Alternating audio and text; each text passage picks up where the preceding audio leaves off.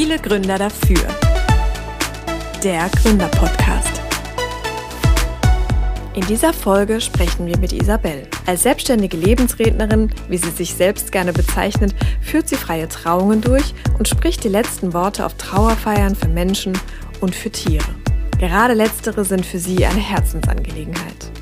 Isabel erzählt uns, warum ihr Umfeld ihr schon lange zur Selbstständigkeit geraten hat, aus welchen Gründen sie sich für diese in Kombi mit einem Teilzeitjob entschieden hat und weshalb es als Lebensrednerin so wichtig ist, eine gewisse Distanz zu wahren.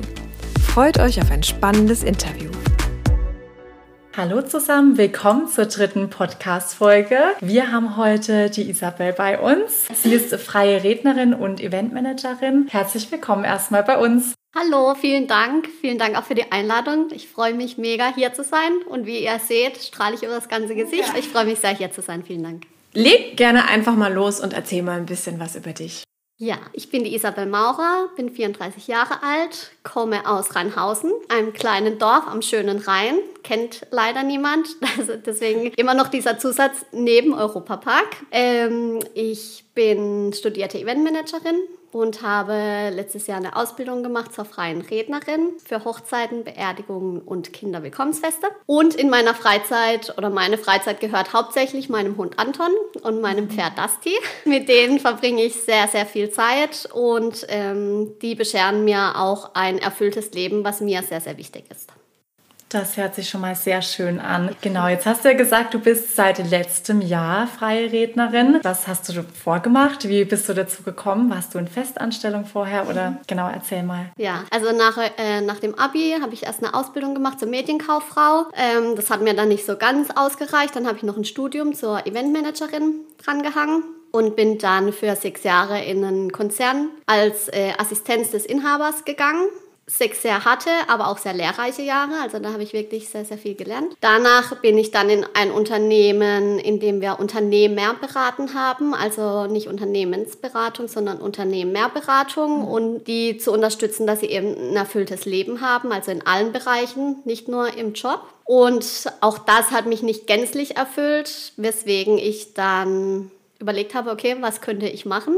Was, wo sind denn meine Stärken? Und wie es der Zufall so wollte oder vielleicht gibt es auch gar keine Zufälle, haben äh, sich meine ehemaligen Arbeitskollegin über die freie Trauung von eben dieser einen Arbeitskollegin unterhalten. Und dann sagt sie, ja, es war so toll und alles super und die freie Rednerin war so toll. Und dann sagt der, mein Arbeitskollege, oh mein Gott, das wäre ja gar nichts für mich. Da muss man super gern vor Menschen sprechen. Man muss richtig gut schreiben können und empathisch sollte man auch sein. Schrecklich. Und ich so, Moment, das bin ich. Das hat die Beschreibung für mich. Und dann, also tatsächlich habe ich am gleichen Abend noch gegoogelt dann, wie man denn freie Rednerin wird habe dann verschiedene Agenturen ausgesucht, äh, mit allen telefoniert, sie so ein bisschen interviewt, weil es mir halt immer wichtig ist, wenn ich was mache, dass es dann auch äh, eine gute Basis hat, dass es fundiert ist. Und dann bin ich glücklicherweise auf die Agentur Freie Redner gestoßen aus Düsseldorf und habe da dann im Oktober letzten Jahres die Ausbildung gemacht. Eine Woche lang ging die. Da war von der ersten Sekunde an klar, okay, das ist genau meins. Also wirklich, da war ich so glücklich diese ganze Woche. Und dann habe ich noch eine IHK-Prüfung gemacht und seither bin ich zertifizierte freie Rednerin. War das dann für dich aber irgendwie herausfordernd, den Schritt dann zu gehen? Oder war das für dich irgendwie, hat sich das so richtig angefühlt? Das hat sich unfassbar richtig angefühlt. Also mein ganzes Berufsleben sagen Menschen schon immer zu mir, du musst dich selbstständig machen. Du bist so ein richtiger Typ, um selbstständig zu sein. Dann habe ich gesagt, ja, mag sein, aber nicht, solange ich es nicht gefunden habe, was wirklich mein Herz höher schlagen lässt, was mich begeistert. Und als ich das gefunden habe, war mir klar, okay, das ist genau meins, also das äh, möchte ich unbedingt machen. Habe aber zeitgleich zu, diesem, zu dieser Ausbildung habe ich noch ein ganz, ganz tolles anderes Jobangebot bekommen für eine Festanstellung. Und zwar von einem Paartherapeuten aus Hamburg und Berlin ist er tätig und äh, der braucht halt Unterstützung, weil er sehr viel in Medien unterwegs ist und den unterstütze ich vom Homeoffice aus. Also sprich, ich habe am 01.01.2020 begonnen mit dieser Festanstellung, also zu 80 Prozent arbeite ich für ihn, plus meine freie Reden. Äh, zu machen und das ist eigentlich ganz toll, weil ich sage immer, ich verdiene mein Geld mit der Liebe. Einmal mit der, die nicht läuft, dann unterstütze ich dann meinen Chef und dann aber auch mit der eben, die läuft, äh, wo ich dann Paare verheiraten darf mhm. oder eben aber auch Trauerfeiern halten kann. Das ist dann der perfekte Mix für dich aus Selbstständigkeit und Festanstellung. Ja, richtig. Also das ist natürlich jetzt im Corona-Jahr war das sehr, sehr angenehm, eine Festanstellung zu haben. Ähm, aber ich muss auch sagen, dass mir dieser Job auch einfach sehr viel bedeutet, weil man da auch Menschen helfen kann. Und das mache ich sehr gerne. Ich bin super frei in meiner Arbeitsgestaltung. Also es kann man eigentlich vergleichen, dass ich auch so ein bisschen wie ein freier Mitarbeiter bin, weil er mir halt auch sehr vertraut und deswegen kann ich das super gut kombinieren. Also wenn ich mal eine Trauerfeier, die sind ja meistens mittags um 14 Uhr oder 15 Uhr habe, dann arbeite ich halt mal zwei, drei Stunden nicht und hänge es dann abends dran oder arbeite am Wochenende für meinen Chef. Also da bin ich super flexibel und ja, gibt mir natürlich auch eine gewisse Sicherheit. Kannst du dir vorstellen oder ist es dein Wunsch, irgendwann nur noch das freie Reden zu machen? Ich schaue halt immer so, was kommt und was sich ergibt. Und ich kann, kann mir schon vorstellen, dass es irgendwann oder in naher Zukunft, sagen wir so, äh, dann schon darauf hinausläuft, dass ich dann komplett selbstständig bin, weil das dann doch nochmal was ist, was mich noch mehr erfüllt. Weil es mhm. halt für mich ist, mein Baby ist, ähm, man kriegt dann eine ganz andere Power, wenn man halt was macht, was man so wirklich liebt. Und ja, ich lebe halt auch meinen Job dann und kann da authentisch sein. Und deswegen wird vermutlich, ja, ich weiß nicht wann, aber wird vermutlich irgendwann werden dann die äh, Hochzeiten, Beerdigungen oder Kinderwillkommensfeste mein Hauptjob sein. Und deine Jobs als Rednerin, wie, wie kann man sich das vorstellen? Wie geht das dann vonstatten? Ja, also ich habe ja unterschiedliche Zielgruppen. Einmal Hochzeiten und Kinderwillkommensfeste, das ist sehr ähnlich. Ähm, und einmal sind es die Beerdigungen. Bei den Hochzeiten und Kinderwillkommensfesten ist es so, dass die Brautpaare oder die Eltern mich kontaktieren. Dann gibt es ein kostenloses und unverbindliches Erstgespräch, dass sie mich einfach so ein bisschen kennenlernen. Und da gebe ich auch schon ganz viele Tipps mit, wie man so eine freie Trauung oder eben Kiwi, wie es abgekürzt heißt, Kinderwillkommensfest, äh, gestalten kann. Und dann, äh, wenn sie sich für mich entscheiden, treffen wir uns kurz vor der Hochzeit nochmal mal für ein längeres Gespräch. Da lerne ich dann die Brautpaare oder Eltern kennen oder die Kinder. Und dann sammle ich ganz, ganz viele Informationen und aus denen gestalte ich dann eine super individuelle und authentische Rede und Zeremonie insgesamt, die ich dann eben am großen Tag halten kann und darf. Bei der Beerdigung ist es ein bisschen anders, da ist ja natürlich alles viel zeitnah. Da ähm, rufen mich dann entweder die Bestatter an und fragen, ob ich Zeit habe oder die Hinterbliebenen direkt. Und dann ist es innerhalb von vier, fünf Tagen, ist da ein Erstgespräch am Telefon auch einfach so, dass sie mich ganz kurz kennenlernen, dass ich ihnen erkläre, wie ich das mache, dass ich mich auch eher als Lebensredner, als Trauerredner sehe. Und wenn sie sich dann für mich entscheiden, dann gehe ich zu den äh, Hinterbliebenen hin. Dann haben wir so ein bis zwei Stunden Gespräch. Sie erzählen mir ganz viel von dem Verstorbenen. Und dann zauber ich eben eine Rede. Und und die wird dann binnen zwei oder drei Tagen ist dann die Trauerfeier und da begleite ich diese Trauerfeier oder gestalte diese Trauerfeier und halte meine Rede. Hast du da die Erfahrung gemacht, dass die Menschen da noch so ein bisschen Berührungsängste haben mit dem Thema, auch wenn du erzählst, dass du als Trauerrednerin tätig bist? Ja, also alle äh, sind immer, strahlen mich an, wenn ich sage, ja, Freirednerin für Hochzeiten, Kinderwillkommensfeste. Beerdigung und dann werden die Augen ganz groß und sagen, was? Oh je, warum denn das? Also die Berührungsängste sind sehr groß noch. Ähm, ich sehe das anders, weil ich da wahnsinnig viel Trost spenden kann bei so einer Trauerrede und der Tod gehört nun mal zum Leben dazu. Also ob wir es wollen oder nicht. Meiner Meinung nach hat jeder Mensch einen würdevollen und herzlichen Abschied verdient und das ist mein Ziel, also das ist meine Intention, warum ich das mache, dass ich mit meinen Worten einfach diesen Menschen nochmal aufleben lassen kann, dass alle sich an ihn erinnern und ihn oder sie dann auch mit dem Lächeln gehen lassen können. Mich erfüllt das mindestens genauso wie eine Hochzeit. Weil zum einen ist es, erdet es ungemein, so eine Trauerfeier. Also die kleinen Problemchen, sage ich jetzt mal, die wir so im Alltag haben, die sind sofort vergessen. Und es ist einfach auch schön, wenn man merkt, okay, man kann den Schmerz zumindest so ein ganz kleines bisschen lindern und die Leute erinnern sich nochmal an diesen, an den Verstorbenen und an die schönen gemeinsamen Momente. Also ich gestalte diesen Tag auch nicht noch trauriger, als er ohnehin schon ist, sondern ich mache einfach was sehr Würdevolles und Herzliches daraus. Und da sind die Menschen unendlich dankbar dafür. Jetzt hast du vorhin auch gemeint, dass in deinem Umfeld die Leute schon immer zu dir gesagt haben, du solltest dich eigentlich selbstständig machen. Was meinst du, was, was deine Eigenschaften sind, die dich dazu befähigen, selbstständig zu sein? Ich bin unwahrscheinlich ehrgeizig. zielstrebig und halt super selbstorganisiert. Also ich kann mich sehr, sehr gut selber organisieren und strukturieren auch vor allem und weiß halt, also wenn ich ein Ziel vor Augen habe, dann erreiche ich das halt auch und gebe da ganz viel rein, damit ich das erreiche. Und ja, wenn mir was Spaß macht, bin ich dann halt mit äh, ganzer Kraft dabei. Und deswegen war es, glaube ich, so, dass sie gesagt haben, dass es gut wäre, wenn ich selbstständig bin, wobei ich auch sagen muss, dass ich, glaube ich, keine so ganz, ganz einfache Arbeitnehmerin bin, weil ich eben halt viel auch hinterfrage oder vor äh, Verbesserungsvorschläge mache und das kommt ja nicht immer so ganz gut an. Also manche wissen es zu schätzen, aber für manche ist es halt auch ein bisschen unbequem, ne? Wenn da jemand ist, der sagt, ja, aber das und das könnte vielleicht besser laufen oder auch mal was kritisiert, aber das gehört ja auch dazu. Ja, jetzt sind wir ja auch der Gründer-Podcast. Ja. Jetzt möchten wir natürlich auch von dir wissen, was sind deine Hauptgründe, dich für die Selbstständigkeit zu entscheiden und dann auch vielleicht irgendwann den anderen Job hinter dir zu lassen? Also ich hatte schon einige Jobs, die mir Spaß gemacht haben, aber jetzt in dieser Selbstständigkeit bin ich mit so viel Leidenschaft und Herzblut dabei, dass da so eine ungeahnte Power in mir ist. Also ich habe, das ist so eine krasse Dynamik und man macht es einfach so gern. Ich vergleiche das immer ein bisschen mit äh, Verliebtsein. Also irgendwie ist man da immer gut drauf, hat Bauchkribbeln, strahlt die ganze Zeit. Ja, ich glaube, dass man da in der Selbstständigkeit sein ganzes Potenzial ausschöpfen kann oder viel, viel besser ausschöpfen kann als vielleicht in der Festanstellung, weil man natürlich aber auch die Verantwortung hat. Ne? Ein weiterer Punkt ist, dass man in der Festanstellung zwar auch Fehler macht, aber haupt oder oft ja auch Fehler für andere. Also wenn jemand eine Idee hat, wo man eigentlich schon denkt, hm, weiß ich nicht, und es geht dann schief,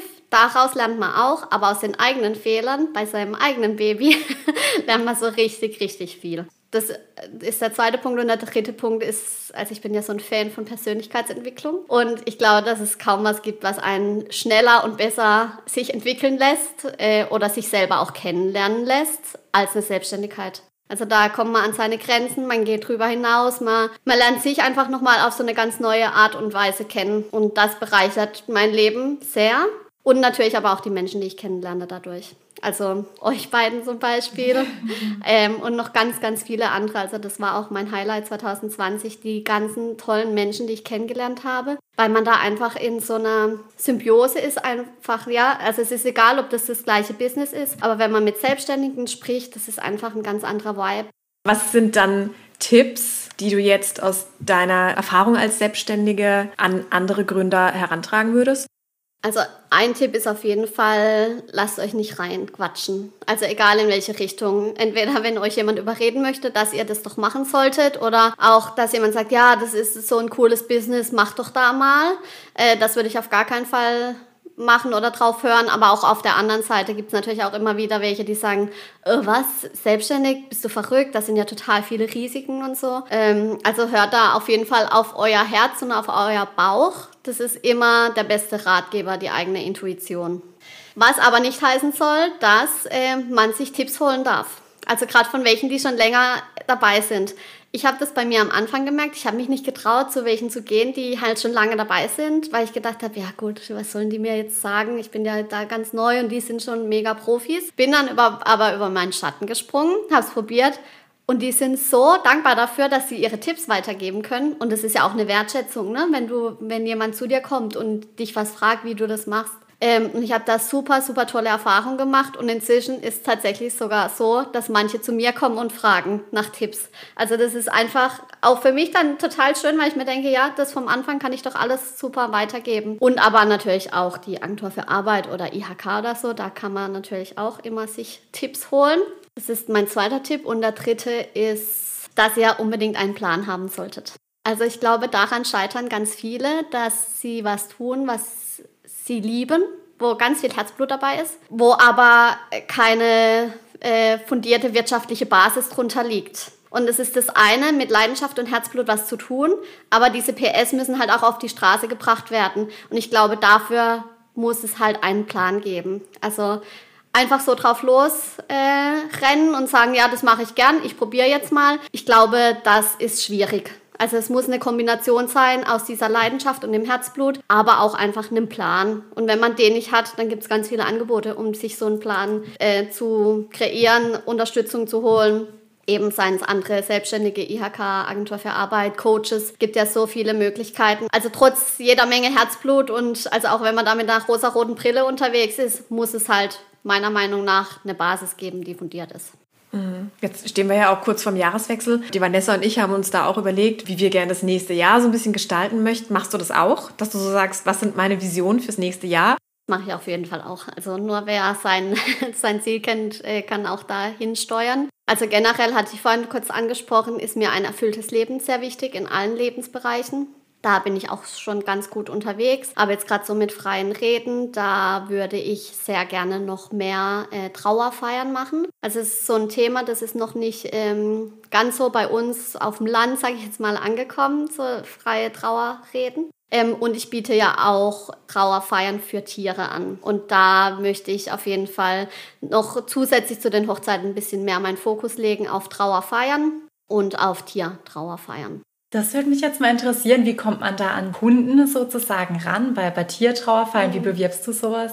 Ähm, ich habe jetzt ein Video gemacht, also machen lassen von einer lieben Freundin über Trauerfeiern. Also das möchte ich jetzt verbreiten. Einfach bei, also das war jetzt erstmal eins für Trauerfeiern für Menschen. Das werde ich dann bei Bestattern und einfach so ein bisschen verbreiten, dass es halt bekannt wird, dass es sowas überhaupt gibt und aber auch, dass ich sowas mache. Und Tiertrauerfeiern, da werde ich jetzt einen noch einen Insta-Account machen, mhm. weil es das tatsächlich noch nicht so gibt. Ich habe da auch schon viele gemacht in diesem Jahr Tiertrauerfeiern, bin sogar schon nach Düsseldorf gefahren beispielsweise, weil das einfach nicht so oft angeboten wird. Und es passt aber auch halt zu 100% zu mir. Also ich bin ein riesengroßer Tierfan und Tiere sind halt echt wichtige Lebensabschnittsbegleiter. Und viele verstehen da nicht, jo, dann ist der Hund halt tot oder so. Aber so ist es nicht. Also das ist so also zum einen ist es für die Halter ganz arg schlimm, wenn sie ihr Tier verlieren, aber auch dann nicht trauern zu dürfen, weil es wohl nicht ähm, gängig ist oder legitim ist, das ist dann noch schlimmer. Und wenn ich dann eine Tier, wenn wir eine Tiertrauerfeier machen, dann rücken wir das Tier halt nochmal in den Mittelpunkt und lassen es einfach nochmal in Erinnerung rufen und das ist tatsächlich für die Halter dann deutlich einfacher, da Abschied zu nehmen, wenn sie wissen, okay, jetzt haben, haben wir echt einen würdevollen, herzlichen Abschied für das Tier generiert. Schön, ja. wirklich schön. Braucht es da auch wieder einfach mehr Akzeptanz. Wie tritt man am besten an dich heran? Also über meine Homepage natürlich, www.isabelmaucher.de kann man gut an mich rantreten. Dann bin ich bei Instagram, Facebook aktiv. Und ansonsten ja, findet man mich auch bei Google. Und ja. Liebe Isabel, sehr schön, dass du bei uns warst. Vielen Dank. Es war sehr informativ, auch für uns. Super mhm. interessant, vor allem das mit den, mit den Tiertrauerfeiern. Und drück dir da für deinen weiteren Weg ganz fest die Daumen. Und ja, vielen Dank. Ja, vielen Dank an euch, dass ich da sein durfte. Es macht mir, hat mir sehr viel Spaß gemacht. Vielen Dank für die lieben Wünsche. Das gleiche wünsche ich euch natürlich auch. Und ich freue mich, wenn wir weiterhin im Kontakt bleiben. Viele Gründer dafür der Gründer-Podcast. Wir fassen Isabels Tipps gerne nochmal für dich zusammen. Lass dir von anderen nicht reinreden. Weder von welchen, die dir eine Idee aufdrängen möchten, noch von anderen, die nicht an dich glauben. Hol dir dennoch Tipps von anderen Gründern. Diese sind oft hilfsbereit und stehen gerne mit gutem Rat zur Seite. Wende dich bei Fragen an die IHK oder an die Bundesagentur für Arbeit. Last but not least, habt einen Plan. Leidenschaft und Herzblut sind das eine, eine fundierte wirtschaftliche Basis ist jedoch mindestens genauso wichtig.